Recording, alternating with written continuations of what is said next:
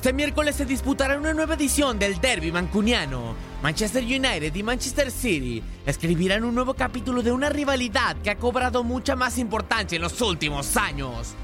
Los Diablos Rojos y los Citizens han sido desde su fundación un motivo de orgullo para la ciudad del algodón, ya sea por la consecución de títulos importantes o simplemente por formar parte de la identidad de la ciudad. Sin embargo, estas escuadras no son las únicas dentro de la capital del Gran Manchester, ya que comparten ciudad con el Football Club United of Manchester. Corría el año 2005 y el Manchester United fue vendido del empresario estadounidense y dueño de los bucaneros de Tampa Bay, Malcolm Glazer.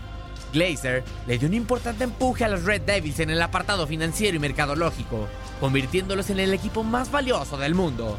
Sin embargo, el estadounidense no contaría con el apoyo de un sector de la afición, que fieles a la tradición, detestaban que un equipo consiguiera su grandeza mediante el dinero. Gran parte de los aficionados descontentos protestaron exigiendo a Glazer que devolviera el club a sus antiguos dueños. Por desgracia para los aficionados que protestaban, el empresario no dio marcha atrás y decidió quedarse con la institución, obligándolos a recurrir a otras medidas.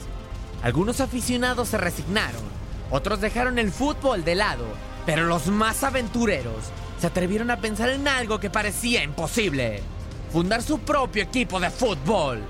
Nacía el Fútbol Club United of Manchester. Los Red Rebels, como fueron apodados, mantuvieron una identidad parecida al club, al que alguna vez juraron amor eterno, manteniendo la indumentaria roja con shorts blancos, además de que los escudos de ambos cuadros comparten similitudes.